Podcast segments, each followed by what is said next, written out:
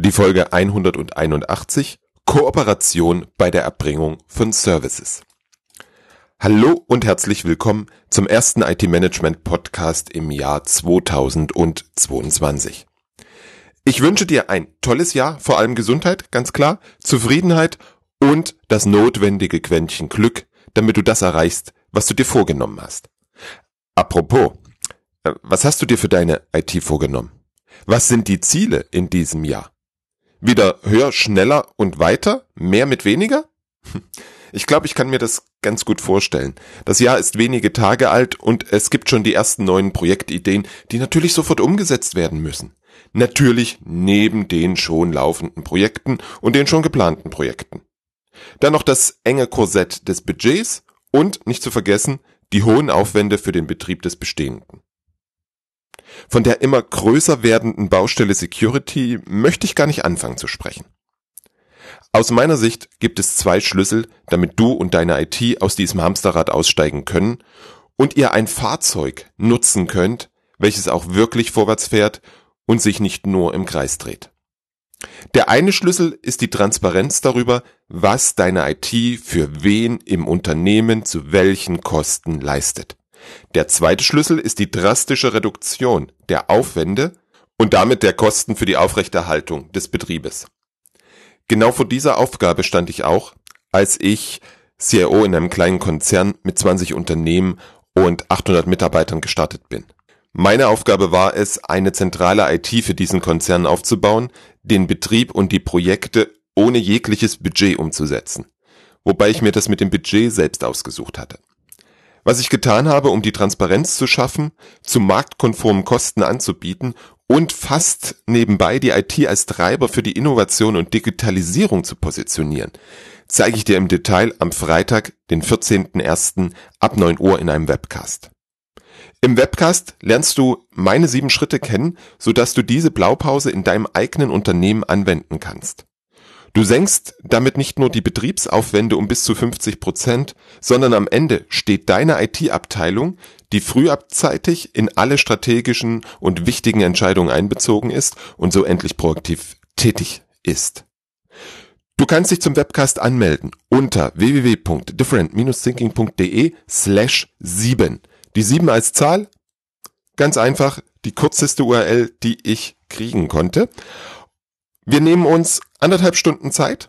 Das heißt, wir haben genügend Zeit, um alle Fragen, die bei den Teilnehmenden aufkommen, entsprechend zu beantworten. Ich freue mich auf deine Anmeldung different-thinking.de slash 7. Eine Möglichkeit, die Kosten für den Betrieb der bestehenden IT-Umgebung zu optimieren, ist die Kooperation mit anderen Unternehmen. Dabei lasse ich jetzt explizit offen, ob das externe Dienstleister oder IT-Abteilungen aus anderen Unternehmen sind. Der grundlegende Gedanke ist der gleiche. Aufgaben, die ich nicht erledigen kann, die ich nicht erledigen will, für die ich nicht ausreichend Know-how oder People Power habe, lasse ich durch Spezialisten erledigen. Spezialisten beherrschen ein Thema wie beispielsweise Security umfassend. Die können auf der kompletten Klaviatur spielen und erreichen für dein Unternehmen ein wesentlich besseres Ergebnis. In diesem Fall ein Sicherheitsniveau, welches die eigene Abteilung aufgrund der vielen verschiedenen Aufgaben einfach nicht hinbekommen würde. Warum spreche ich von Kooperation und nicht von Outsourcing? Weil die gemeinsame Erbringung einer Serviceleistung in meinen Augen mehr ist als ein reines Outsourcing. Zumindest wie ein Outsourcing heute meist verstanden wird. Wenn du dem Podcast schon länger folgst, dann kennst du das Thema Multi-Provider Management und SIAM, also Service Integration and Management, schon. Diese Ansätze gehen genau in diese Kooperationsrichtung. Ich habe zusammen mit Olaf Kaiser die Kooperation entlang einer Serviceerbringungskette aus Sicht von Systemhäusern bzw. Managed Service Providern diskutiert. Diese stehen genau wie die interne IT-Abteilung vor dem Problem, dass sie nicht mehr alles alleine leisten können.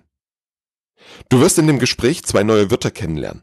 Das eine ist Co-Opetition und das zweite Koopetenz. Ich bin froh, dass ich die Worte gerade äh, gut ausgesprochen habe, hoffe ich zumindest, und möchte jetzt nicht mehr verraten von unserem Gespräch. Und für alle, die Olaf noch nicht kennen, starte ich mit der Frage, Olaf, wer bist du? Ähm, Wir sind acht und ich bin einer. ähm, die UBEGA ist eine Unternehmensberatung, die auf Systemhäuser spezialisiert ist mit acht Beratern. Einer davon darf ich sein ähm, und mache das seit sechs Jahren und war vorher selber, wie auch du, Robert, in unterschiedlichen Stationen, glaube ich, in IT-Unternehmen und in Systemhäusern aktiv.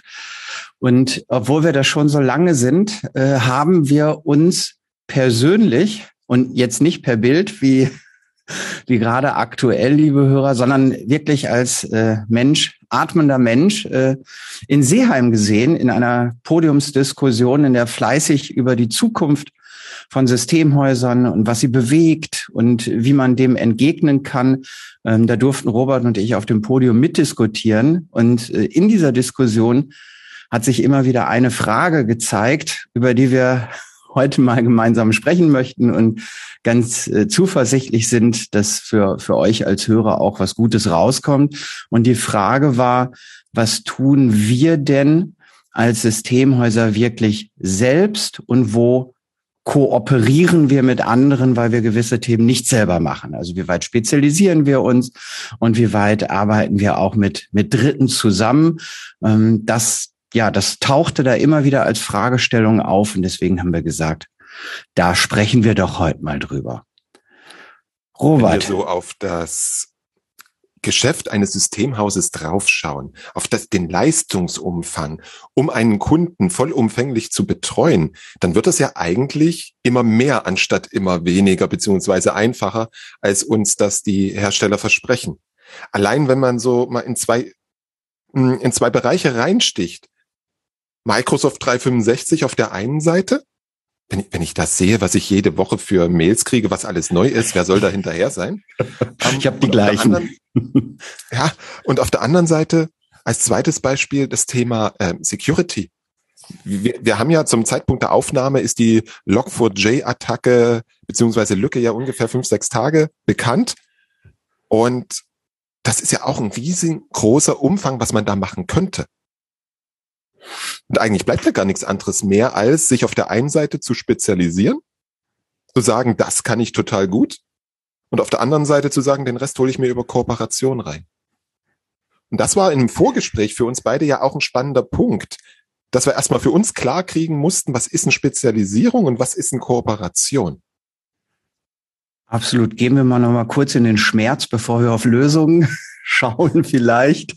Ähm, in der Tat, diese Komplexität, die du auch gerade angesprochen hast, dessen, was man ähm, als, als Systemhaus liefert. Ich glaube, die ist in Richtung Kunde Segen und Fluch.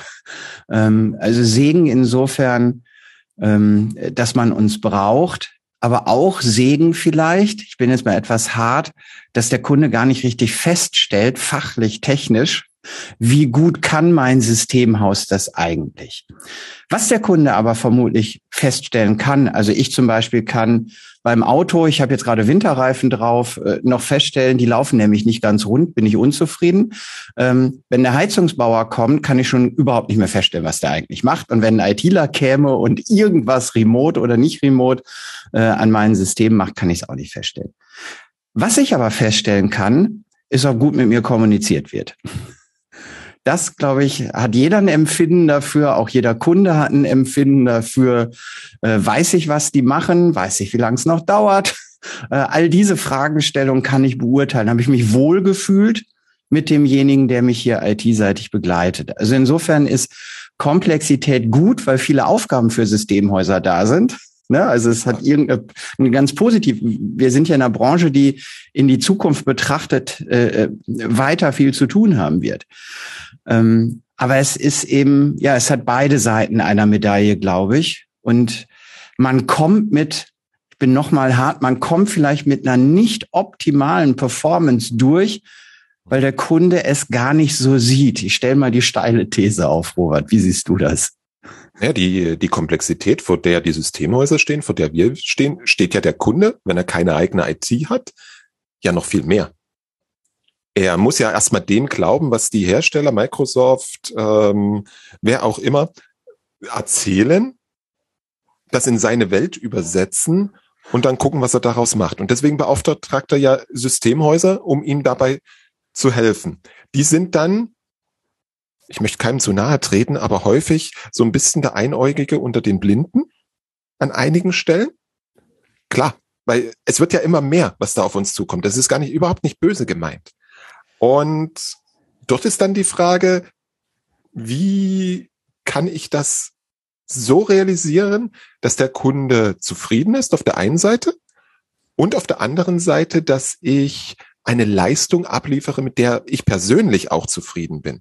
Ich glaube, das war auch ein Punkt, der viele da in Seeheim rumgetrieben hat, die gesagt haben, wir wollen den Kunden super bedienen, aber wir kriegen es einfach nicht mehr hin.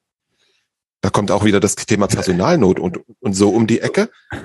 Aber wir kriegen es einfach nicht mehr hin. Das stimmt. Das Thema Personal kommt in, in jeder Runde unweigerlich irgendwann. ähm, schauen wir mal auf die Ist-Situation noch. Ich glaube, die Systemhäuser oder kooperieren ja grundsätzlich schon an vielen Stellen mit unterschiedlichen Rollen, weil mhm. äh, das Office haben sie, glaube ich, A nicht selber gebaut, was du eben als Beispiel sagtest, sondern es, es, sie arbeiten ja mit Distributionen und Herstellern zusammen. Und das ist mal die eine Rolle im Markt, die zunehmend nicht nur also um ihr Geschäftsmodell in die Zukunft zu entwickeln, ähm, bringen ja Hersteller und Distribution zunehmlich weitere Services und gerade Dienstleistungen oder auch Verbundgruppen, hatten wir ja auch in der Podiumsdiskussion, ne? ähm, bringen ja zusätzliche Dienstleistungen rein. Das heißt, das ist ja schon eine, ne, ein outgesourceter Service, wenn man so will. Ob der Kunde den direkt spürt oder er im, im Untergrund wirkt, ist noch eine andere Frage. Aber da, da source ich schon was aus auch viel mehr, äh, ich durfte äh, viele Jahre Geschäftsführer einer Verbundgruppe sein, die, die zum Ziel hatte, dass sich Systemhäuser vernetzen. Also das eine ist Kooperation mit Herstellern, die auch Dienstleistungen machen. Und weil es eben so komplex ist, arbeiten ja auch heute schon Systemhäuser mit anderen Systemhäusern zusammen. Das heißt, man ist gleichzeitig bei einer Hochtechnologie Partner und bei Commodity-Sachen Wettbewerb. Das, das, das gibt's ja auch am Markt. Das ist die zweite Ebene. Und die dritte ist, ich nehme einen ganz externen, also weder Hersteller, ähm, Distribution oder ein anderes System aus, sondern echte Dienstleister, die sich auf eine gewisse Leistung, welche auch immer das ist, spezialisiert haben und schalte die mit dazu in mein Portfolio. Also ich, ich glaube, es wird doch heute schon viel kooperiert ähm, und es, es braucht vielleicht noch ein ja, eine, ein Bewusstsein dafür auf der einen Seite, ähm, und eine, eine, eine etwas auch strategische Herangehensweise und Offenheit, um, um ein Gesamtpaket zu schnüren, was für die Kunden funktioniert. Aber im Ist-Stand wird doch schon viel kooperiert. Wie siehst du das? Mhm.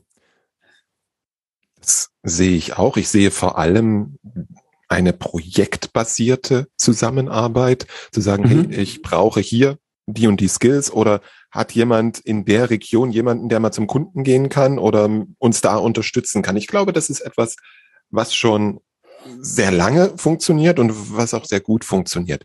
Und immer mehr kommt halt dieser zuliefernde Teil hinein. Ähm, allerdings sehe ich dort, und da referenziere ich auf das, was wir das letzte Mal besprochen haben natürlich, allerdings sehe ich dort auch ein, ein kleines Problemchen. Die Distributoren und die Hersteller kommen ja quasi mit fertigen, in Anführungsstrichen, Managed Services um die Ecke. Boah, mhm. Managed Proxy oder Managed Anti-Spam. Und aus meiner Sicht liegt die Kunst jetzt daran, dass das ähm, wirklich zu einer Leistung des Systemhauses wird, das wieder so zu, zusammenzubandeln, dass der Kunde am Ende versteht, was er bekommt und ihn eigentlich gar nicht die einzelnen Komponenten interessieren. Und dort habe ich dann die Herausforderung, dass ich diese komplette Ende-zu-Ende-Leistungskette ähm, orchestrieren muss. Also quasi wie ein Dirigent sagen muss, jetzt macht Mitarbeiter A bei mir dieses, dann macht Dienstleister C jenes und dann macht Dienstleister Y dieses. Beispiel, der Helpdesk. Ganz, ganz klassisches Beispiel. Kunde ruft an, sagt, es druckt nicht. Dann wird ein Ticket aufgenommen, dann wird qualifiziert, ja, was ist es denn, woraus willst du denn drucken und so weiter. Und dann wird es irgendwie in die Bearbeitung gegeben. Das ist etwas, was heute ganz häufig selbst gemacht wird im Haus. Es ist ja auch das Aushängeschild. Auch das wäre ein Leistungsbestandteil, den man abgeschlossen mit entsprechendem Service-Level nach außen geben kann. Und am Ende verkaufe ich ja aber trotzdem dem Kunden da draußen seinen Support. So.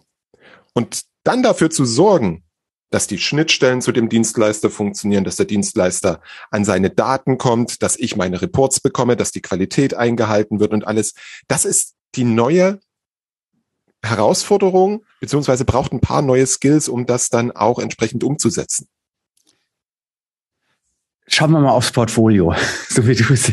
Ähm, der, die eine Facette ist, glaube ich, auch, dass ähm, um es für Kunden einfach zugänglich zu machen, nicht zu kleinteilig ein Portfolio aufgebaut wird, sondern Dinge zusammengefügt werden und da ist immer auch eine Service- oder, oder Helpdesk-Facette in aller Regel drin, ne, in dem ganzen Paket. Ähm, zunehmend ja auch zu, zu Flatpreisen, ne, ist ja auch eine, eine Diskussion Richtung Kunde. Ähm, also ja, das passiert und da werden Dinge gebundelt und da sind auch, auch heute schon Dinge drin, die ich nicht selber mache. Der Helpdesk ist nun eine da gucken wir gleich gerne noch mal tiefer rein, noch mal eine ganz spezielle Sache und ich glaube, da, da, das hat noch andere Facetten als äh, den Antivirus, ne? das Beispiel von eben oder äh, ich habe wenn wir jetzt in, in, im Bereich Security Operation Center sind, äh, irgendjemand, der 24-7 auf Anomalien schaut, der meldet dann vielleicht erstmal an mich, das source ich auch aus, weil das mache ich nicht selbst 24/7 und ich habe auch die Spezialisten nicht. Der meldet aber in der in der in der Kette erstmal an mich. Ähm, ich überlege mir, was mache was mache ich damit und spreche dann mit dem Kunden. das ist auch outgesourced, das sind klare Dienstleistungen, die da passiert mit Tools und allem drum und dran. Also ähm, es gibt da schon unterschiedliche Facetten, die ich zusammen bandele in in so das Gesamtservicepaket. Das das vielleicht mal das eine, vielleicht noch eine Zwischenstufe. Wenn ich kurz also. an der Stelle einhaken darf. Olaf, bitte vergiss nicht, was du sagen wolltest. ähm, um es nochmal vielleicht ein Stück deutlicher zu machen. Dieses Einkauf des Antivirus kann ich ja quasi vergleichen, wie wenn ich ein Produkt kaufe. Ich kaufe es, ich setze es ein, beziehungsweise ich miete es, ich setze es ein und es läuft. Ich habe einen Hersteller dahinter, da kann ich vielleicht irgendwie ein Support-Ticket aufmachen. Das ist trivial. Das machen, das machen die Häuser schon sehr lange. Hm, das Beispiel mit dem SOC, das ist dann schon nicht mehr trivial, weil dort kommen wir plötzlich in Kommunikation rein, dort kommen wir plötzlich in Prozesse mhm. rein, die man gemeinsam abbringt. Ähm, und das zu ver verwalten auf der einen Seite, also orchestrieren, aber auf der anderen Seite auch erstmal aufzubauen, das ist eine andere Hausnummer. Da stimme ich dir zu. Und jetzt bin ich ruhig. ähm, nennen wir das mal auch, um am Ende vielleicht die Frage, ähm, gebe ich meinen Helpdesk raus zu beurteilen, um in dem Beispiel zu bleiben, einen, einen Schritt auf dem Weg dahin, diese Entscheidung zu treffen, ähm, ist dass ich, und genau wie du sagst, da unterscheidet es sich, ein Produkt hinzuzunehmen in mein Kundenangebot oder eine Dienstleistung, also eine klarer positionierte Dienstleistung hinzuzunehmen. Und das Erste, was ich, wenn ich auch Dienstleistungen hinzunehmen möchte, und da stellen wir das jetzt einfach mal, dass es Hörer gibt, die sich das fragen. Der erste Punkt für mich ist meine eigene Kooperationsfähigkeit. Und die hat ein paar Facetten die hat eine Unternehmens, Robert, du nennst es dann Geschäftsmodell, können wir auch gerne als Begriff nehmen. Also meine Unternehmensstrategie. Wie klar bin ich da aufgestellt? Für welche Kunden will ich denn da was tun und mit wem werden diese outgesourcten Dienstleister dann sprechen? Also eine große Klarheit an der Stelle hilft, in der Umsetzung auch die richtigen Akzente zu setzen. Ich bringe noch mal einen zweiten. Wie ist denn meine eigene Kooperationsfähigkeit intern. Also ne, wenn wenn ich äh, in Systemhäuser gucke und dann gibt's einen Consulting-Bereich und einen Operating- oder Service-Bereich. Und wenn, wenn, wenn da zum Beispiel schon das Zusammenspiel schwierig ist, ne? also wenn ich intern noch gar nicht so kooperativ bin, ähm, wenn die alle aufeinander schimpfen intern, ja, bin ich denn dann schon so weit, dass ich einen externen, auch wenn ich es wollte, ist gar keine Frage des Wollens, aber vielleicht, also Strategie ist ein Punkt und bin ich tatsächlich ähm, ja, koorpetent habe ich das mal genannt, also Kooperationskompetenz, so als Wortspiel. Bin ich wirklich schon im, im Doing kooperativ oder mache ich immer alles richtig und die anderen machen alles falsch? Und das ist intern genauso wie extern.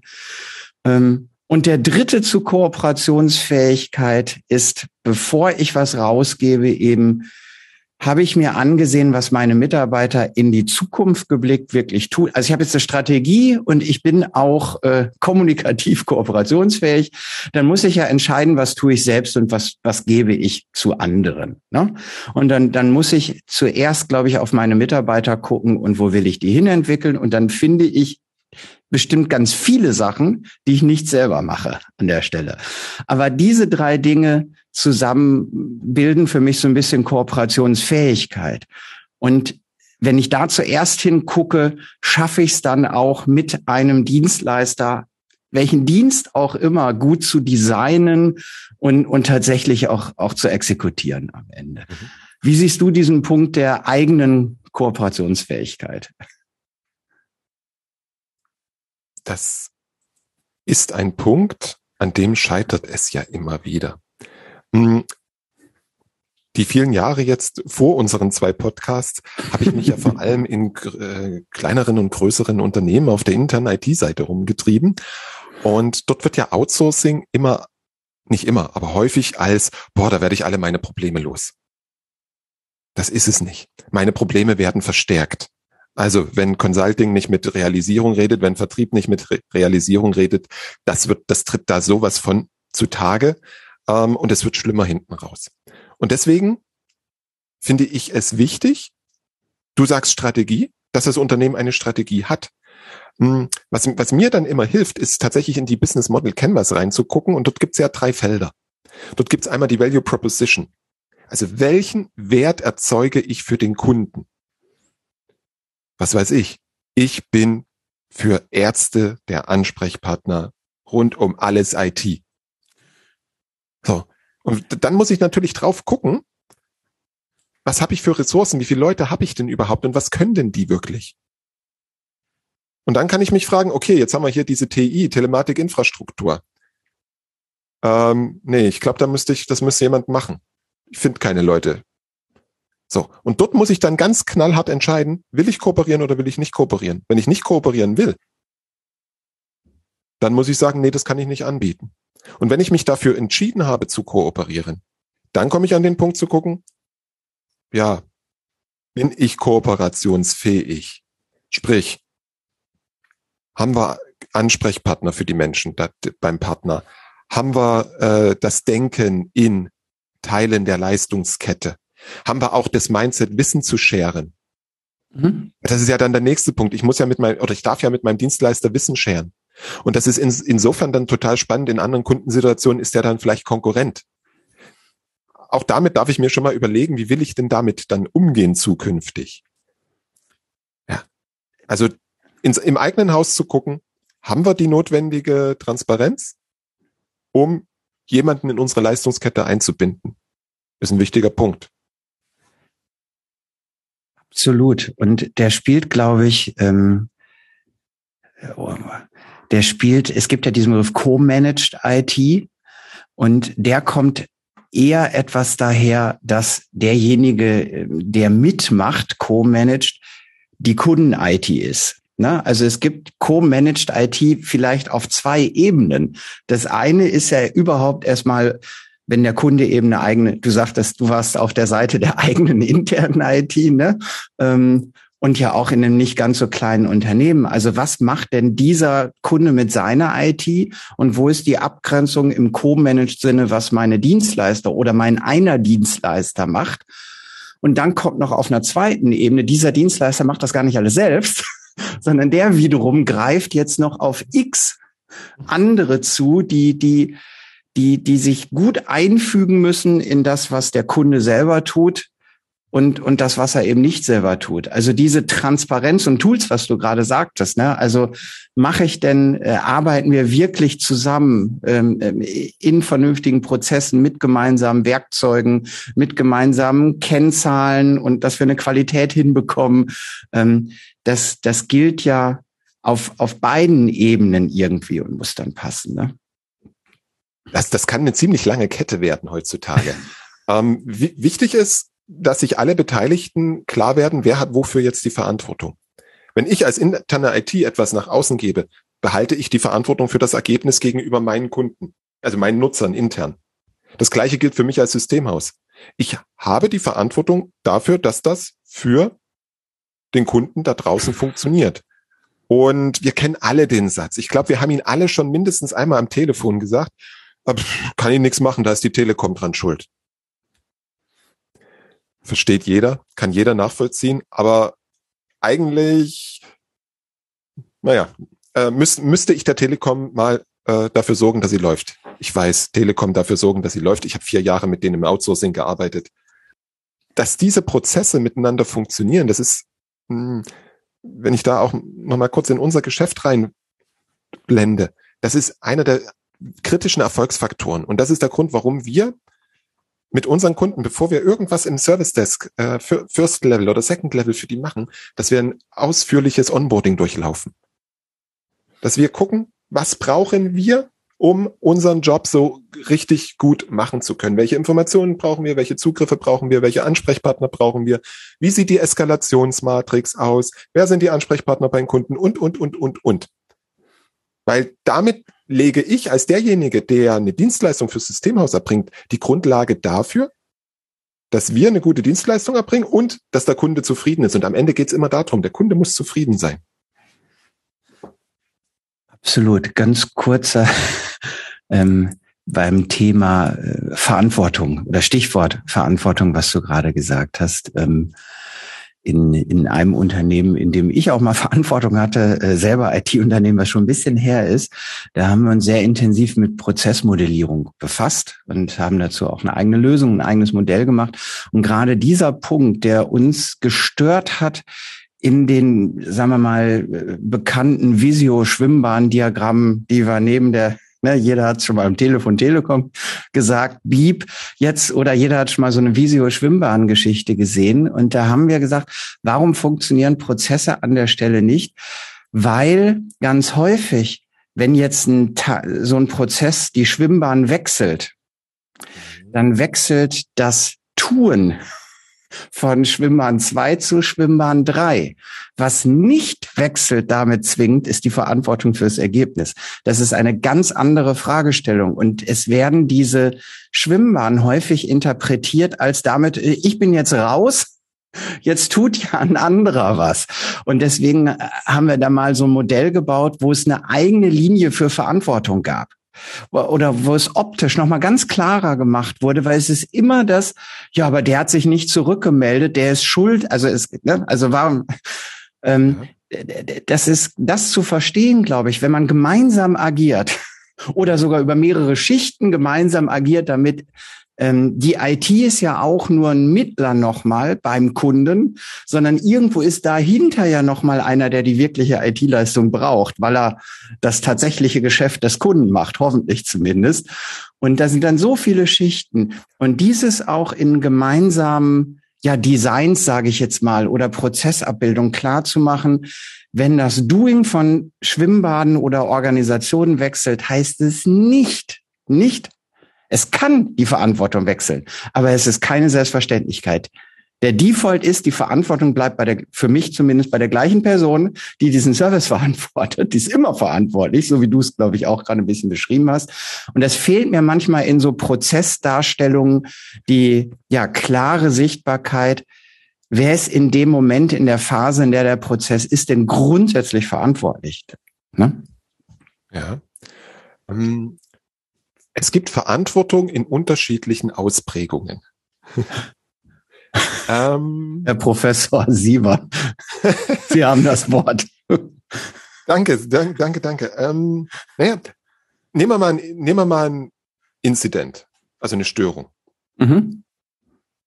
Ich bin Verfechter davon, dass es immer einen Verantwortlichen gibt, der Incident Owner ist oder Case Owner.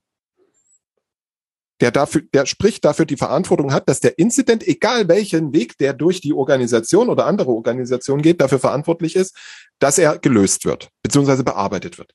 Ende zu Ende Verantwortung. Mhm.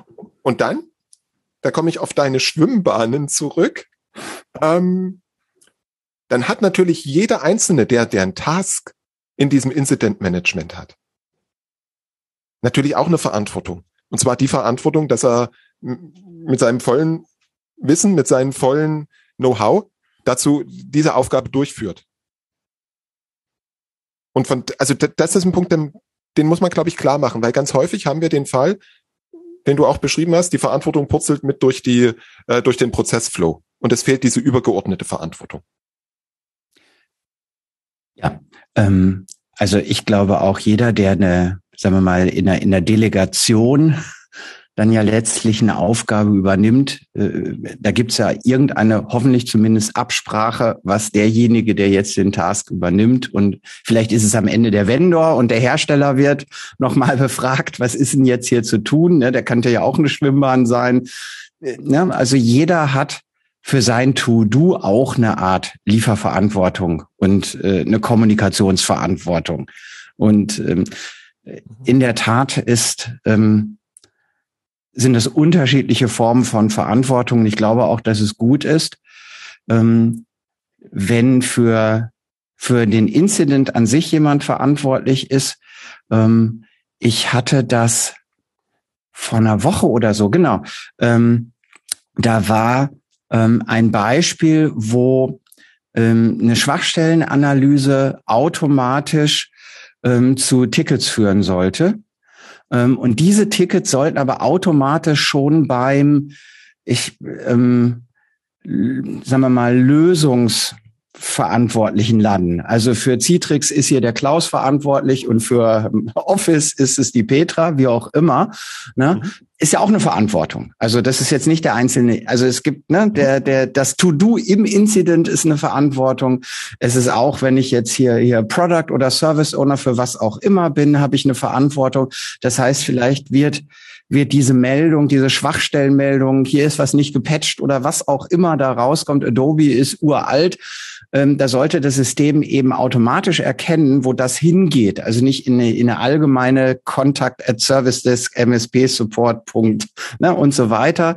Ähm, also auch das ist ja noch eine Form von Verantwortung, wer es für für den grundsätzlichen Lösungsbereich technisch verantwortlich. Das spielt ja auch noch eine Rolle. Also wir haben viele, viele unterschiedliche Verantwortlichkeiten. Das ist die Folge dieser Komplexität, dass nicht einer alles kann und da schmeiße ich dem mal rüber und der löst das dann. Das funktioniert ja eben in diesen komplexen Strukturen nicht. Jetzt, jetzt kommen wir an einen Punkt, da dürfen wir aufpassen, dass wir niemanden verschrecken, glaube ich. Weil so vor meinem geistigen Auge sind jetzt plötzlich mindestens vier Leute aufgetaucht. Service Owner, der technische Verantwortliche, der Ticketverantwortliche und so. Hm, ich glaube, das ist, zählt auch ein bisschen in das rein, was du vorhin sagtest, ähm, Kooperations, Fähigkeit zu gucken, dass ich meine individuellen Rollen im Unternehmen klar habe. Also was habe ich überhaupt für Rollen und welche Aufgaben, Verantwortung, Rechte haben diese Rollen? Liege ich da richtig mit der Vermutung? Ja, das darf ab, absolut. Also da würde ich mal das äh, Minimum oder Adäquatheitsprinzip aufrufen. Insofern, dass wir es nicht komplizierter, ähm, also in der Theorie können wir da ganz, ganz viele Rollen schaffen.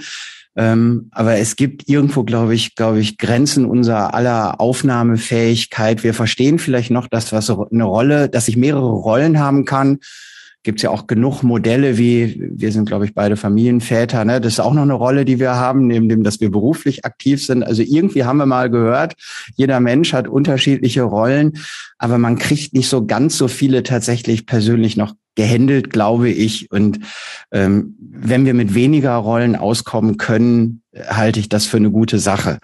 Ähm, und, und in dieser Verantwortungsfrage äh, haben wir vielleicht beide ein bisschen dazu beigetragen, dass das jetzt aufzumachen sozusagen in, in, in unterschiedliche Verantwortlichkeiten.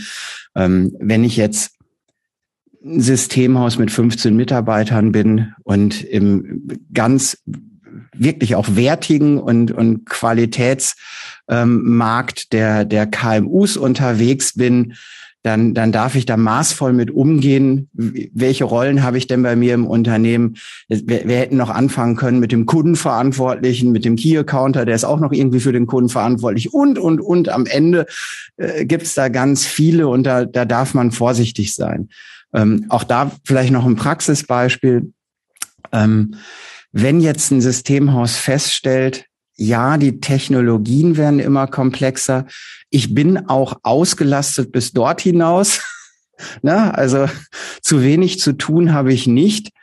Dann, dann ist häufig eine, eine, ja, ein Ansatz zu sagen, jetzt verbessere ich meine Prozesse, ne? um das irgendwie mal hinzubekommen na, also der vielleicht ist häufig auch nicht der erste Ansatz, ich source jetzt was aus oder suche, ne, äh, rufe mal bei, bei MSP-Support an, sondern ich versuche erstmal effizienter zu werden. Das ist ja erst, glaube ich, eine grundsätzliche Strategie, die in diesen Unternehmen und gegen die ist auch nichts zu sagen, ähm, grundsätzlich genommen wird. Die hat nur ein Risiko nämlich das, wo wir gerade sind, ein Risiko, wenn ich dann anfange im 15-Mann-Unternehmen, ne, da, da braucht es einen pragmatischen Ansatz, was Rollen und, und ähnliche Konzepte angeht und nicht zu theoretisch, weil es immer noch auch das IT-Unternehmen, auch mit 25, ein gar nicht so großes Unternehmen ist, was in der Lage ist, wie ein 1000-Mann-Unternehmen da komplizierte Konzepte zur Hand haben. Also wir haben beispielsweise ähm, wenn ich Kurzklammer aufmache bei uns, gewisses Rollenmodell, also bei uns in der Beratung für Systemhäuser. Damit kann man schon mal ein bisschen was anfangen an der Stelle und, und ist ja nicht bei Null und macht zu kompliziert. Also so ein bisschen adäquat zu sein an der Stelle, damit, damit man damit noch klarkommt. Ähm, also lieber ein bisschen, glaube ich, über die Kooperationsfrage nachdenken, als eine theoretische Durchoptimierung meiner Prozesse zu versuchen. Das wäre mein Impuls. Ja, seine Prozesse darf man natürlich immer angucken und immer gucken, was ist da. Und die Frage, die ich bei solchen Sachen immer stelle, ist, ähm, was brauchen wir denn dafür, dass es funktioniert? Das ist ja, das ist ja eigentlich die Frage dahinter. Was muss an Ergebnissen stehen? Und dann kann ich gucken, was bedeutet das Ergebnis? Okay, was muss ich dafür tun, um die Ergebnisse zu, äh, zu erreichen? Was äh, brauche ich dafür für Rechte? Und dann kann ich sagen, okay, das ist jetzt halt hier meine Rolle, supi-dupi Admin Systemhaus 35. Und liebe Kollege A, B, C, das sind, das ist deine Rollenbeschreibung. Und da ist alles Mögliche mit drin. Also dort wirklich der Pragmatismus. Und zum Thema Effizienz. Ich habe schon genügend größere Unternehmen erlebt, die haben einfach gesagt, okay, ja, wir müssen in dem und dem Bereich effizienter werden. Also suche ich mir jemanden, der das, dessen Kerngeschäft das ist und schmeißt das dann, Entschuldigung, dass ich das jetzt so sage, aber in dem Fall war es meistens so und schmeißt denen das über den Zaun. Die sollen mal die virtuellen Maschinen für mich machen. Das können die viel besser als, als wir bei AWS. Absolut. Ein Bekannter von mir hat ein, ähm, man könnte es IT-Unternehmen nennen oder Handelsunternehmen oder wie auch immer, aber der braucht eine recht große Lagerhaltung. Der hat nie angefangen, vor zehn Jahren, als er das gegründet hat, nie angefangen, selber eine Lagerhaltung zu machen. Das ist alles bei Amazon. Punkt.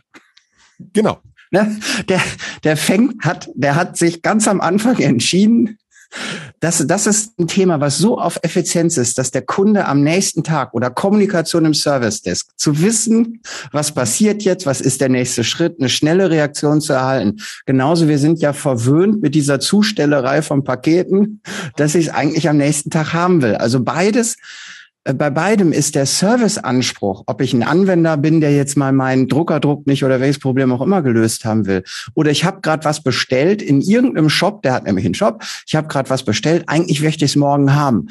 Das in dieser Qualität umzusetzen, da scheitern doch selbst Shops, die hunderte von Millionen Umsatz machen, weil sie eben nicht so durchskaliert sind wie auch immer Amazon das hinten raus bewerkstelligt. Aber da hat er gleich gesagt, da fange ich gar nicht mit an. Ich schiebe alles zu denen in deren Läger und mache das nur per API und Feierabend. Ich fange diese Effizienz nicht an. Und da sind wir genau an dem Punkt. Spezialisierung. ich als spezialisierter Anbieter für Fulfillment, das, das, das Angebot von äh, Amazon heißt ja FBA Fulfillment bei Amazon, ähm, das ist total standardisiert. Es nimmt ja. einen gewissen Prozentsatz des Umsatzes und damit skaliert Amazon im Gewinn genauso wie der Händler. Und das ist eine Strategie, die können wir als Systemhäuser, als Managed Service Provider und was anderes sind auch wir nicht, können wir ja genauso fahren. Meinen Kollegen, ich habe es heute Morgen erst wieder gemerkt, hängt es total zum Halse raus, dass ich jedes Mal, wenn wir irgendwas äh, an Daten haben oder ähm, uns über neue ähm, Tools unterhalten, ich immer die Frage stelle, und wie sieht das mit der API aus? Wie kriegen wir das integriert? Wie kriegen wir das automatisiert? Weil immer wiederholbare Tätigkeiten zu automatisieren führt zu höherer Effizienz, führt zu mehr Professionalität am Ende. Und das ist halt das, was ich als spezialisierter Anbieter machen kann, weil ich kann mich ganz genau auf mein Geschäft konzentrieren. Das ist noch ein Punkt, das ist auch in meiner Beratung, ist es ja genauso. Ich bin auf Servicekatalog spezialisiert und dort habe ich mir Dinge geschaffen, die es mir ermöglichen, ziemlich schnell solche Dinge zu bauen für Kunden. Und das ist bei euch ja nicht anders, oder? Absolut. Das äh, ist zumindest das Bestreben. Und jetzt mache ich mal eine Brücke zu einem Punkt, den ich noch gern mit dir besprechen möchte. Und zwar ein Bestreben, damit auch wir, genau wie auch du, einen ähm, begeisterten Kunden haben. Und auf dieses Stichwort äh, begeisterter Kunde möchte ich nochmal eingehen. Also nehmen wir mal kurz an, man hat sich äh, tapfer der Ist-Situation gestellt. Man hat, äh, da gehört auch schon ein bisschen Mut dazu. Im Übrigen, das ist ganz ernsthaft nicht so einfach, äh, mal auch auf die eigenen, ja, auf den eigenen Status zu schauen. Ähm, man hat äh, die die Kooperationsfähigkeit hergestellt. Man hat die die Prozesse ne, mit mit einem ähm, äh, Partner besprochen, mit MSP-Support, mit anderen Partnern besprochen und jetzt läuft das setzen wir das mal, so weit sind wir jetzt, jetzt läuft das alles und das ist gut designt worden. Und ähm, Kundenzufriedenheit. ähm, jetzt jetzt brauchst ja am Ende auch irgendwas und na, ja, vielleicht auch, ne, wir waren es bei Effizienz so ein bisschen als Stichwort, Effizienz ist das eine. Ähm, aber am Ende brauchst ja auch vielleicht etwas, um festzustellen, läuft's denn jetzt wirklich gut für den Kunden? Ist es vielleicht auch eine Verbesserung als vorher? Das wäre ja total toll, dass es eine Verbesserung für den Kunden, nicht für uns, äh, im Vergleich zu vorher ist. Ähm, und da habe ich letztens eine, eine spannende aus dem IT-Bereich und aus Managed Service-Bereich eine, eine, eine Zahl gehört. Ähm, und dann kommt die Frage in deine Richtung. Also die Zahl war ähm, Kunden, ähm, wenn sie unzufrieden sind, ähm, sprechen nur vier bis fünf Prozent der unzufriedenen Kunden drücken aktiv diese Unzufriedenheit ihrem Dienstleister gegenüber aus. Ne, nur weil sich keiner beschwert, darauf will ich hinaus. Nur weil sich keiner beschwert, heißt es noch lange nicht, dass die Kunden glücklich sind. Und sie sollten bitte glücklich sein, wenn wir was für sie tun. Und 95 Prozent der Kunden, wenn sie unzufrieden sind, sprechen mit ihresgleichen darüber und sagen beim, beim Tennisspielen, beim, keine Ahnung, Kartenspielen, bei was auch immer, beim Zoom-Call, ey, mit unserem IT-Dienstleister, das ist irgendwie, oh, hast du da auch so Probleme, ne?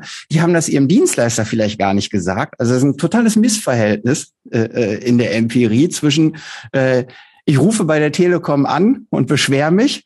Oder Robert und Olaf unterhalten sich drüber, was ist da? Telekom, bitte entschuldigt das, was wir hier gerade machen. Aber ne, wenn wir beide würden uns wahrscheinlich viel schneller darüber unterhalten, dass irgendein Provider nicht gut ist, bevor wir den selbst anrufen. Also ich glaube, da ist ein Risiko, dass, ne, äh, dass, dass der Kunde unzufrieden ist und wir es nicht mitbekommen. Jetzt die Frage, Robert, wenn ich jetzt also dieses Co-Managed Design mit weiteren Dienstleistern habe, ähm, was ist dein Tipp? Diese Schwelle, ist der Kunde begeistert, mehr als vorher hoffentlich, rauszubekommen tatsächlich? Ähm, die, der Trick liegt meiner Meinung nach darin, sich Gedanken darüber zu machen, was ist Qualität aus Sicht des Endkunden. Mhm. Erstmal. Also wirklich diese Frage zu stellen, woran macht der Qualität fest? Weil es ist sel es sind selten die Themen, die wir in so ein SLA reinschreiben. Sondern wie macht sich das im Geschäft des Kunden bemerkbar, ob unser Service gut oder schlecht läuft. Und das ist etwas, das darf ich all meinen Kooperationspartnern vermitteln.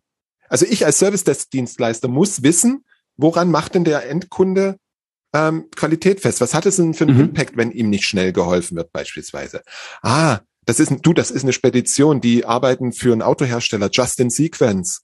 Wenn da ein LKW auf dem Hof stehen bleibt, weil was weiß ich nicht geht, dann kostet die das äh, Euro pro Minute. Weil der nicht scannen kann, ne, nehmen wir doch mal das Beispiel und scannen ist irgendwie IT und das oh. läuft jetzt hier nicht.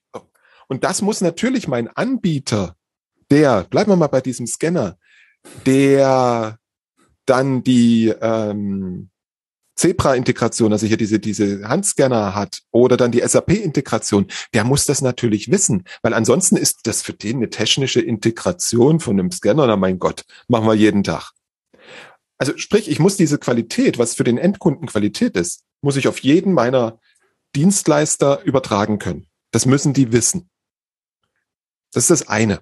Und das zweite ist natürlich, aktiv mit den Kunden darüber zu reden ja, eine, einmal im Jahr eine, Kunden, eine Kundenzufriedenheitsumfrage kann dabei helfen. Yep.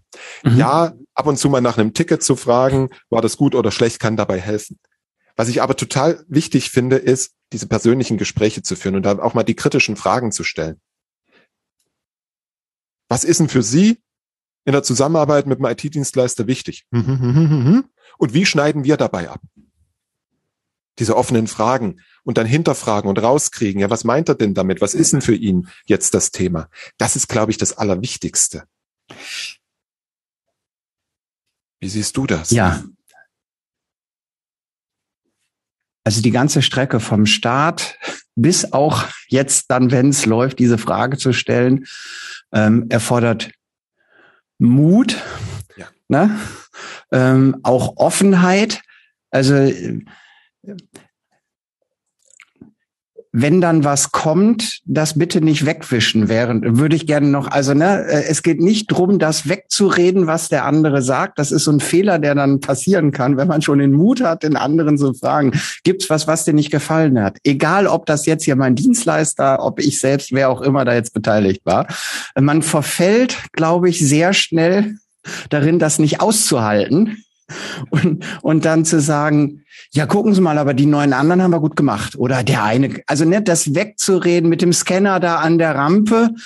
Ja, kann ja mal, ist, also ne, wenn jemand da ein Problem äußert, bitte lasst es stehen. Wenn der andere ein Problem hat, hat er eins. Punkt.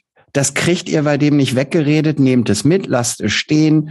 Ähm, dann funktioniert auch diese, diese Schwelle. Ähm, eine, eine neugierige Frage noch für diesen Kundendialog, ne? also diese Situation des Kundengesprächs. Ich glaube auch, ähm, die, die Antwortquoten auf diese, ähm, Sie können das, die, die, die, unsere Zuarbeit im Ticket bewerten oder auch Online-Umfragen, da sind wir auch im, im einstelligen Prozentbereich. Wenn, ne, ähm, kann man vielleicht ein bisschen hochdrehen, aber es bleibt ja eine Erkenntnis, ein Erkenntnisloch, was sich durch ein persönliches Gespräch raus nochmal verstärken kann.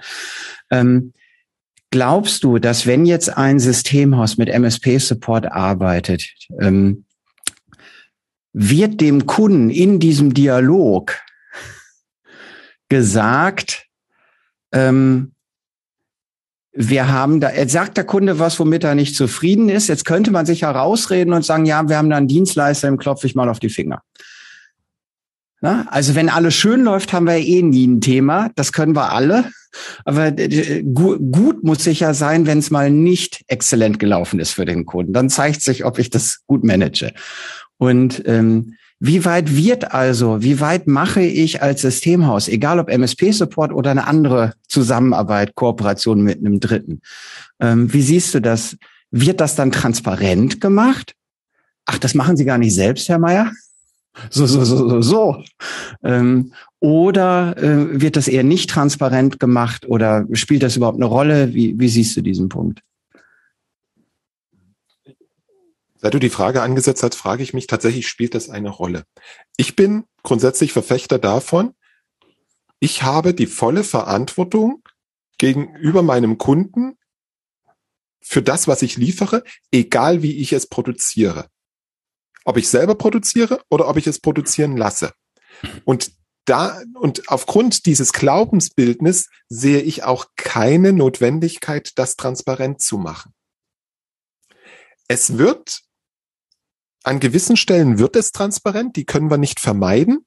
Die eine Stelle, in der es definitiv transparent wird, nennt sich Auftragsdatenverarbeitung, weil ich dort meine, ähm, meine Sub angeben muss, ja. die, da, die, die ähm, personenbezogene Daten verarbeiten. Da stehen ja auch einige, das ist ja in aller Regel nicht ein, ein Sub, der da steht, sondern eine Litanei von Subs. Ja, das ist, ist so, in, insbesondere wenn man mal bei Google oder so reinguckt. Ähm, und das heißt, es wird transparent, aber in einer, in einer Service-Kommunikation von wegen, hier ist was schiefgelaufen, da mit Fingerpointing anzufangen und zu sagen, hey, das war der, der und der in meiner Leistungskette, das ist total kontraproduktiv, weil dann äh, kriegt doch der Kunde den Eindruck, naja, der ist nicht in der Lage, seinen Dienstleister zu managen. Das ist schwierig. Absolut. Das ist, das ist rational und logisch komplett richtig. Ähm, Aber ich wollte, äh, wie weit es in einer, die Situation, wenn sich einer beschwert, ist, äh, ist schnell nicht rational, ja. sondern emotional. Ich bin ja in einer emotionalen Drucksituation, ähm, was im Übrigen, aber ganz kurze Klammer auf, Klammer wieder zu. Ähm, ich hatte das letzte in der Diskussion Persönlichkeitsscans. Ne?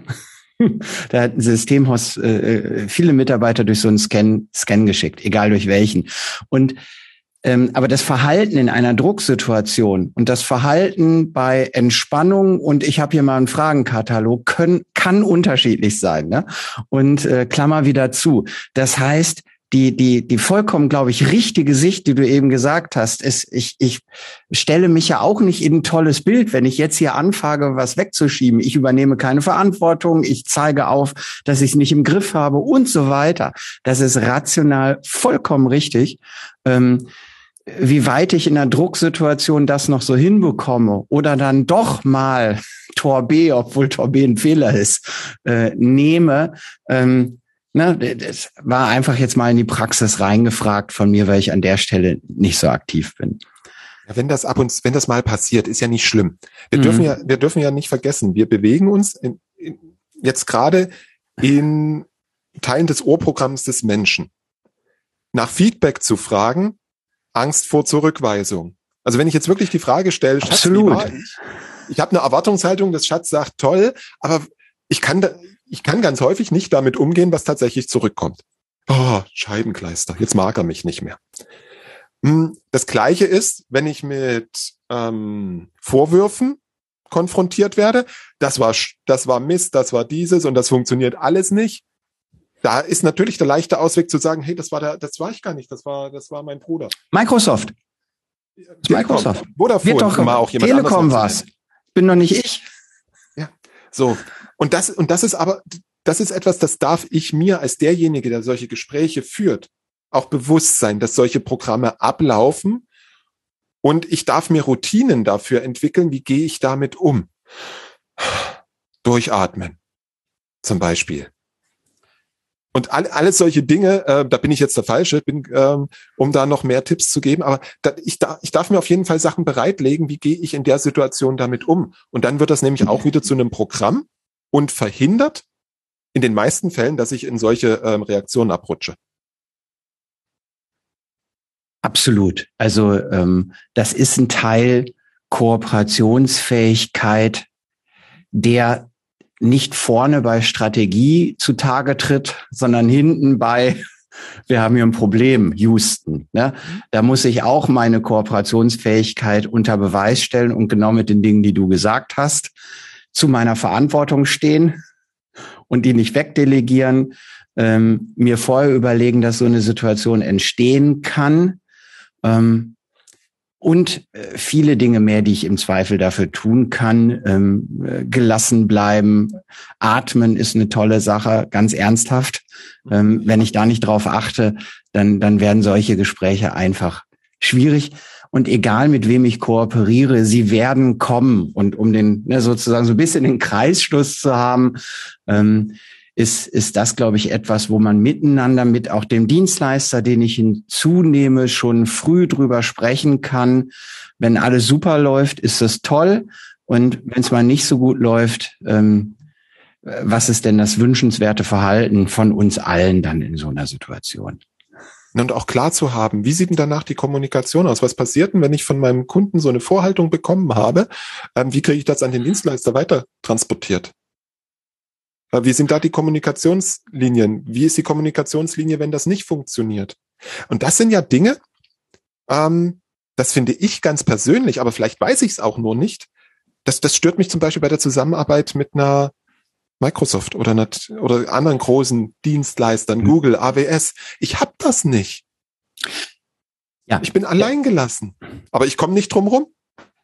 Das ist ein spannend. Also wenn ich jetzt meine Fähigkeit mal mit einem grünen Haken versehen habe und dann gucke, mit wem arbeite ich für das, was ich rausgeben möchte, zusammen, ähm, dann ist die Qualität dessen und der Preis das eine. Und da sehe ich auch Systemhaus mit Systemhaus in der Zusammenarbeit. Die, die Augenhöhe, ne, die, das ist ja ein Wort, was auch wirklich seit Jahren schon auch, auch zu Recht immer dann wieder angeführt wird. Ähm, bin, sind wir uns gegenseitig zumindest halbwegs ähnlich wichtig? Wenn da eine große Spreizung dazwischen ist, dann dann hoffe ich, dass der Preis günstiger ist oder wirklich die, die Qualität nochmal toller ist. Aber die, die Problemlösungsfähigkeit des gemeinsamen Konstruktes ist nicht da. Da dirigiert nur der Große und ich kann mich danach richten oder es bleiben lassen. Das ist egal. Ich kriege da nichts bewegt. Und wenn ich einen Kooperationspartner nehme, das fängt bei Cloud an und hört vielleicht bei Service Desk auf. Ne? Äh, wenn ich da irgendjemand dazwischen nehme, wo ich weiß, der, der wird sich noch Mühe geben, der hat nicht 17.000 Mitarbeiter in Deutschland, sondern, äh, ach guck mal an, 70 sind die und wir sind 15 und für die ist es auch nicht ganz egal, ob das klappt oder nicht. Das darf man da schon mit einfließen lassen. Ne? Und ähm, ein Punkt, der glaube ich auch bei so Kooperationen zwischen Systemhäusern und der ist genauso auch mit einem Dienstleister dann da da sprechen, glaube ich, dann, bevor es losgeht, bei allen Prozessen, Tools und was weiß ich nicht, Menschen miteinander. Und die müssen erstmal zuallererst irgendetwas miteinander machen wollen. Das mit den Tools schubst sich hin. Das mit einem Prozessdiagramm schubst sich auch hin.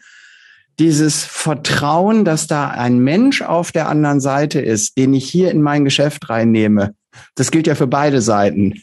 Ähm, da darf ich gut auf mein Bauchgefühl hören. Das wäre vielleicht noch ein, na, also nicht zu rational entscheiden an der Stelle, mit wem kooperiere ich da, sondern dass wir, dass wir uns da Mut, vielleicht noch mal als Schlagwort, uns zutrauen, ein bisschen auf unser Bauchgefühl zu hören und, und zu gucken, ob wir daran in uns drin glauben, dass das gut wird und eine, eine Excel-Liste äh, abhaken, kann er das, kann er das, kann er das, kann er das, das können wir alle. Ähm, aber sensibel diesen, diesen, ja, intuitiven, diesem Spüren, äh, kann ich das, will ich das, vertraue ich.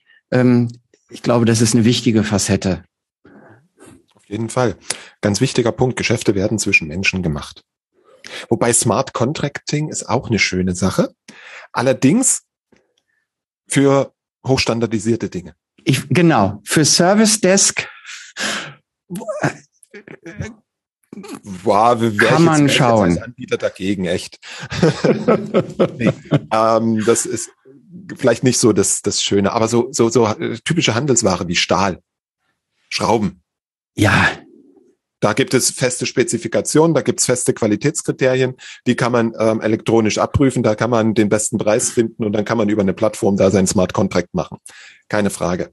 Aber alles andere, insbesondere wenn eine Leistung hinten bei Menschen ankommt, es ist, es, der Faktor Mensch ist das Entscheidende.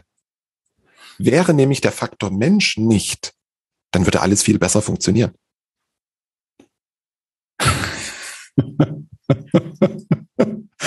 Robert, das Stichwort heben wir uns mal. Das machen Lanz und Precht auch immer.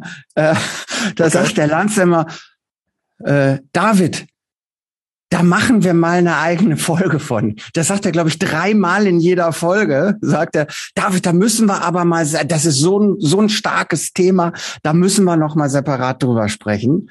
Ähm, und hält das ein Und ob die Welt intakter, also eins kann man vielleicht sagen in aller Metaphysik, die Welt wäre vielleicht intakter ohne den Menschen. Gerade mit, mit leider, leider, leider mit dem Blick auf den, auf den Ist-Zustand. Ähm, da müssten wir da mal eine separate Folge zu das verlässt dann wahrscheinlich so meine Expertise so langsam. Ja, definitiv meine auch. gibt's, gibt's irgendeine eine Zusammenfassung? Hau ich jetzt mal raus. Ähm, fällt uns da was ein, wie wir das nochmal auf den Punkt kriegen zum Thema ähm, richtige, erfolgreiche Kooperationsstrategie? Ich versuch's mal als Anfang. Was uns schon im Vorgespräch klar geworden ist, ich möchte es kurz nochmal betonen, es gibt einen Unterschied zwischen Spezialisierung und äh, Kooperation. Weil in der, in der Podiumsdiskussion haben wir ganz viel über Spezialisierung gesprochen und Spezialisierung ist ja eigentlich das Angebot. Ich kann genau. etwas besonders gut oder ich kann etwas für jemanden besonders gut. Ähm, das ist das eine. Das ist eine Voraussetzung, die ich brauche, weil ich glaube, uns das größte äh, Kooperationspotenzial haben wir alle in Spezialdingen. Das heißt, ich brauche jemanden, der etwas besonders gut kann mit entsprechenden Parametern. Das, was dann entsteht, ist halt diese Kooperation, diese Zusammenarbeit. Ich betone zusammen jetzt gerade. Ja, es ist auch eine Lieferanten-Kundenbeziehung, keine Frage, aber es ist vor allem eine Zusammenarbeit, weil wir ja auf beiden Seiten das Wort Kooperationsfähigkeit oder du hast es auch, wie war das, Koopetenz genannt? Ich habe mir das aufgeschrieben. Also ich brauche auf beiden Seiten die Fähigkeiten zur Zusammenarbeit.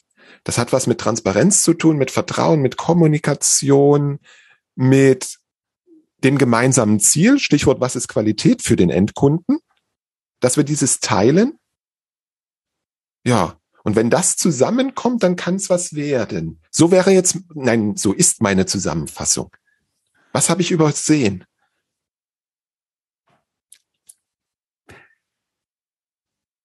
Übersehen klingt so negativ. Ähm, nee, das ist eine, ich, eine, das ist eine interessierte Nachfrage. Ja, ja, ja, was ja. Ich jetzt aus unserem Gespräch übersehen habe. Ähm, ich er, äh, ergänze mal.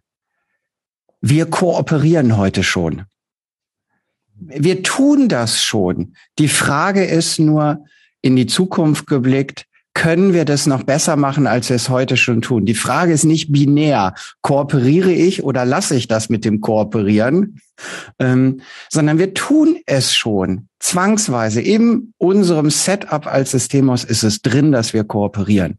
Und jetzt ist die wichtige Frage, wie kriege ich es hin, dass ich an den richtigen Stellen für mein, in der Tat vielleicht, äh, vielleicht sogar idealerweise Richtung Kunde spezialisiertes Angebot ähm, herausfinde, ähm, wie kriege ich das beste Setup hin und zwar per Kooperation, um das um das wirklich für den Kunden optimal zu leisten. Also wir kooperieren schon. Ähm, zweitens, dieses Thema Kooperationsfähigkeit über Strategie, können wir denn intern gut miteinander umgehen ähm, und können wir daraus ableiten, was wir rausgeben, also sind wir kooperationsfähig, also Kooperationskompetenz, für den, der es googeln möchte, Kooperationskompetenz kann man zusammenführen zu Kompetenz. Ähm, der zweite Schritt ist, ein gutes Design machen ähm, und die Brücke dazwischen ist mit Menschen, was wir zum Schluss hatten, das wäre mir noch wichtig, das nochmal ähm, Augenhöhe ähm, und, und zu schauen, dass ich mich wohl damit fühle ähm, und, und weniger auf ja ganz harte KPI etc. Und der letzte Punkt vielleicht noch, und das glaube ich ist auch mutig am Ende mit meinem Kooperationssetup ähm, wirklich in den Kundendialog zu gehen, denn am Ende ist das das Erfolgskriterium für uns alle gemeinsam, die wir das, die wir was bewerkstelligen wollen, wirklich mutig den Kunden, dem Kunden zuhören, wie er das findet und mit all den positiven und negativen Dingen, die da kommen, umzugehen. Das nochmal so als, als kleiner, kleiner Kreislauf ähm, zum Thema Kooperationsstrategie. Sehr schön. Dem mag ich nichts mehr hinzufügen. Und liebe Hörer und Hörerinnen, was ihr hier gerade erlebt, ist ja auch eine Kooperation. Und wir hatten uns im Vorfeld überlegt, wir spielen das hier. Nee, Quatsch. Wir denken von Podcast zu Podcast. Olaf hatte da ein Fußballbild. Ähm, ja. Von daher, kurze Frage, lieber Hörer, liebe Hörerin. Was hältst du von dieser Kooperation hier?